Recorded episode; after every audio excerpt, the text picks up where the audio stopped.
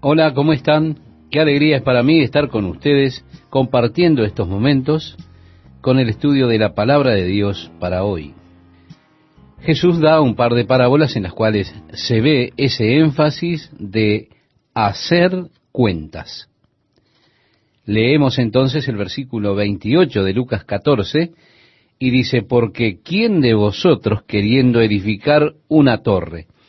Esta es posiblemente una de esas torres que se construían en medio de las viñas, torres que son tan comunes aún al presente en ese país.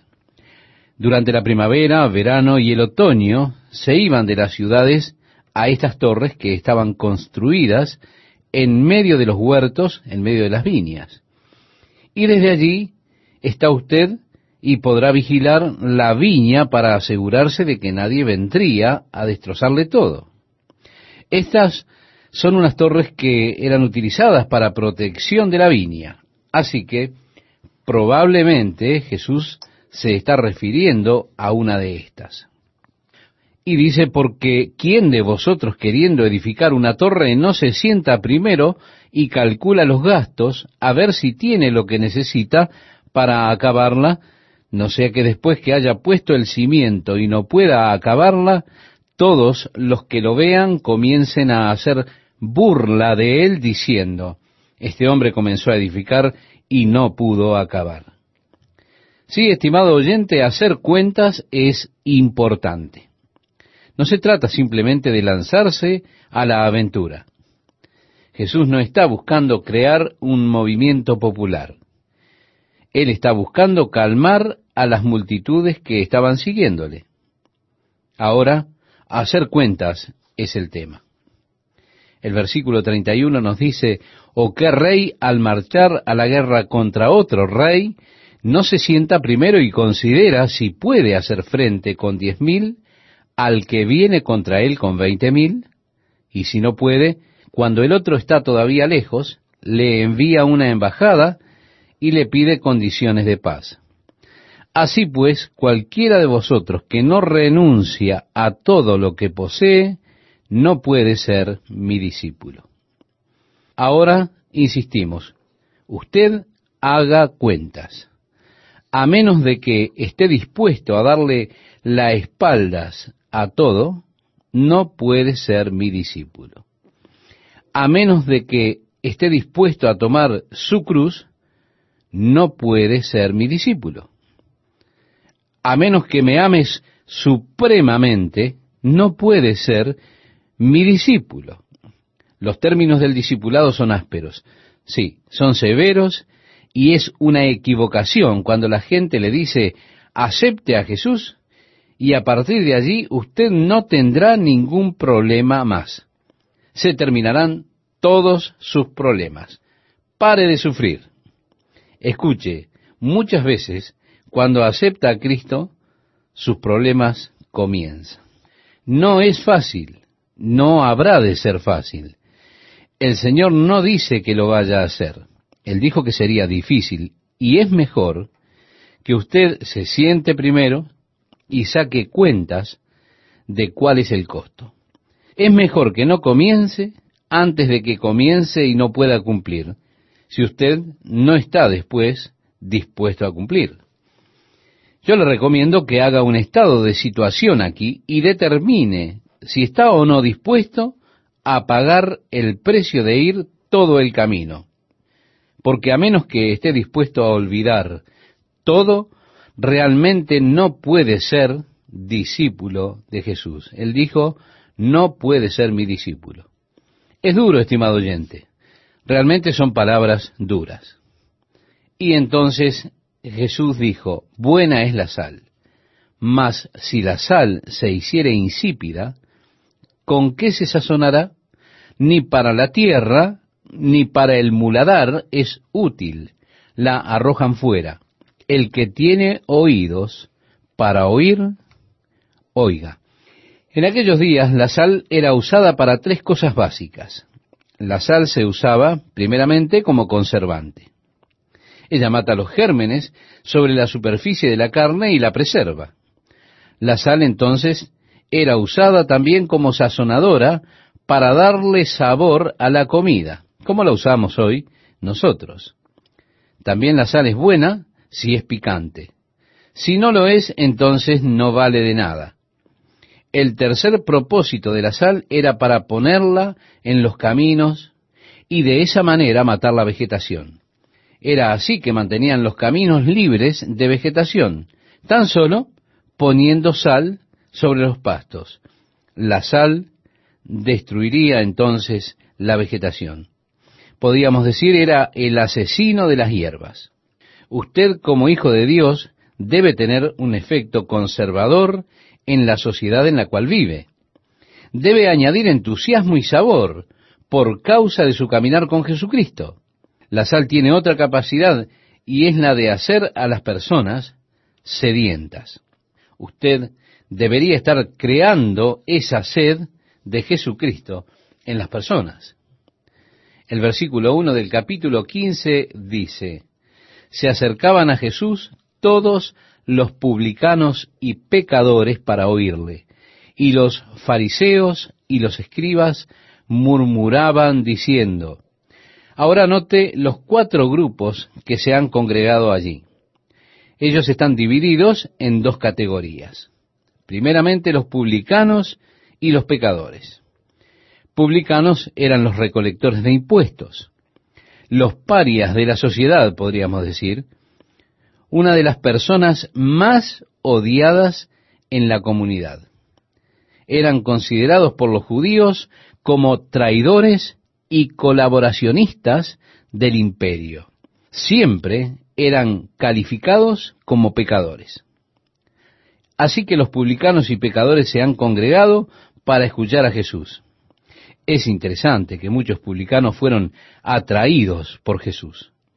Mateo, por ejemplo, fue un publicano llamado a ser discípulo. Él dejó sus tareas de costumbre y siguió a Jesús. Saqueo fue un publicano.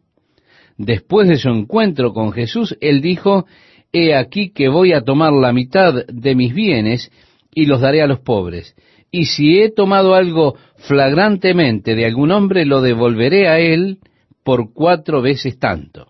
Jesús dijo, hoy ha llegado la salvación a esta casa en cuanto a saqueo.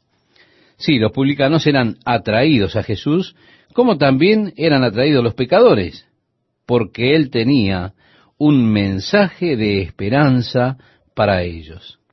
Ellos se juntaron para oírle. Pero los otros, los fariseos y los escribas, ellos se juntaban para encontrar alguna falta en los demás. Ellos buscaban cosas por las cuales poder acusar a Jesús. Esperaban encontrar algún error, alguna equivocación, y entonces de esa manera podían atacarlo a él y acusarlo. Por eso comenzaron a murmurar, diciendo, Este a los pecadores recibe y con ellos come. Ellos pensaban que estaban diciendo algo horrible al condenarle, pero en realidad ellos estaban proclamando el glorioso Evangelio. Jesús recibe a los pecadores y usted puede volverse uno con él. Juan escribió, lo que hemos visto y oído os declaramos para que tengáis compañerismo con nosotros. Y nuestro verdadero compañerismo es con el Padre y con su Hijo Jesucristo. Sí, estimado amigo, estimada amiga, Jesús recibe a los pecadores y come con ellos. Él se vuelve uno con ellos se identifica con ellos. Sí, Él está identificado con ellos, gracias a Dios que sí. Y porque Él lo está, hay esperanza para cada uno de nosotros. Así que hay quienes están escuchándole, deseando oírle.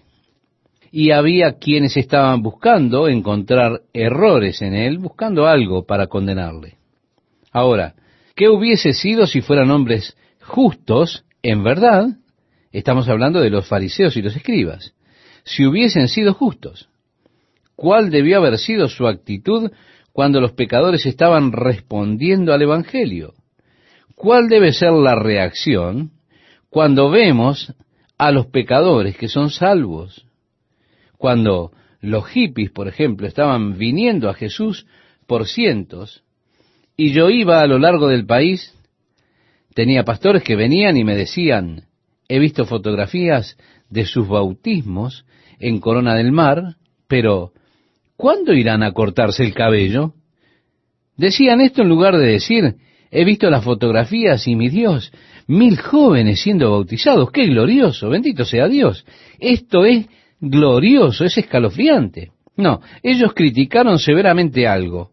No pudieron regocijarse de que el Señor recibiera a los pecadores. El versículo 3 nos dice, entonces él les refirió esta parábola diciendo, ¿qué hombre de vosotros, teniendo cien ovejas, si pierde una de ellas, no deja las noventa y nueve en el desierto y va tras la que se perdió hasta encontrarla? Y cuando la encuentra, la pone sobre sus hombros gozoso, y al llegar a casa reúne a sus amigos y vecinos diciéndoles, gozaos conmigo porque he encontrado mi oveja que se había perdido. ¿A quién les dice esta parábola? A los escribas y fariseos, porque su comentario era agrio. Así que cuando encuentra una oveja perdida, hay regocijo, hay gozo en el vecindario. Gozaos conmigo, porque he encontrado mi oveja que se había perdido. Y Jesús le dice a usted, estimado oyente, os digo que así habrá más gozo en el cielo por un pecador que se arrepiente que por noventa y nueve justos que no necesitan de arrepentimiento. Así que mientras los hombres dicen, ¿cuándo se va a cortar el pelo? Los ángeles están teniendo una fiesta regocijándose de que el perdido ha sido encontrado. Hay gozo en los cielos. Seguimos adelante en la lectura, estimado oyente, si me acompaña. En el versículo 8 dice, ¿o oh, qué mujer que tiene diez dracmas, si pierde una dracma, no enciende la lámpara y barre la casa y busca con diligencia hasta encontrarla? Y cuando la encuentra, reúne a sus amigas y vecinas diciendo, gozaos conmigo porque he encontrado la dracma que había perdido. Así os digo que hay gozo delante de los ángeles de Dios por un pecador que se arrepiente. Vemos nuevamente la respuesta natural por encontrar lo que está perdido es regocijarse. El Señor dijo que hay gozo en el cielo por un solo pecador que se arrepiente. Seguimos con la lectura. También dijo, un hombre tenía dos hijos, y el menor de ellos dijo a su padre, Padre, dame la parte de los bienes que me corresponde, y les repartió los bienes. Ahora, bajo la ley, cuando habían dos hijos, el mayor recibía las dos terceras partes de la herencia, y el más joven recibía una tercera parte, así era la ley. En muchas ocasiones, si un padre se quería jubilar, entonces él dividiría la herencia con los hijos antes de morir. Le pertenecería al hijo después de la muerte del padre, pero se dividía antes de morir. Ahora, este muchacho tuvo la audacia de venir a su padre y decirle, papá, me gustaría tener mi herencia ahora. Así que el padre dividió la herencia. Como dice la lectura, no muchos días después, juntándolo todo, el hijo menor se fue lejos a una provincia apartada y allí desperdició sus bienes viviendo perdidamente. Y cuando todo lo hubo mal gastado, vino una gran hambre en aquella provincia y comenzó a faltarle. Y fue y se arrimó a uno de los ciudadanos de aquella tierra, el cual le envió a su hacienda para que apacentase cerdos. Mire, este era un trabajo prohibido para los judíos porque así decía la ley, maldito el hombre que cría cerdos. Y continuamos leyendo, nos dice allí, y deseaba llenar su vientre de las algarrobas que comían los cerdos, pero nadie le daba. Y volviendo en sí dijo, ¿cuántos jornaleros en la casa de mi padre tienen abundancia de pan, y yo aquí perezco de hambre? Me levantaré e iré a mi padre y le diré, Padre, he pecado contra el cielo y contra ti ya no soy digno de ser llamado tu hijo. Hazme como a uno de tus jornaleros. Y levantándose vino a su padre, y cuando aún estaba lejos, lo vio su padre y fue movido a misericordia, y corrió y se echó sobre su cuello y le besó. Y el hijo le dijo, Padre, he pecado contra el cielo y contra ti, ya no soy digno de ser llamado tu hijo. Pero el padre dijo a sus siervos, sacad el mejor vestido y vestidle, y poned un anillo en su mano y calzado en sus pies. El calzado en los pies era algo significativo. ¿Por qué? Porque a los esclavos nunca se les daba calzado, solo a los miembros de la familia, solamente al hijo. Así que el hijo dijo, no soy digno de ser llamado tu hijo, sino un siervo. Y el padre no le dejó terminar su conversación. El padre dijo, ponedle calzado en sus pies. Y traed el becerro gordo y matadlo y comamos y hagamos fiesta, porque este mi hijo muerto era y ha revivido, se había perdido y es hallado. Y comenzaron a regocijarse, y su hijo mayor estaba en el campo.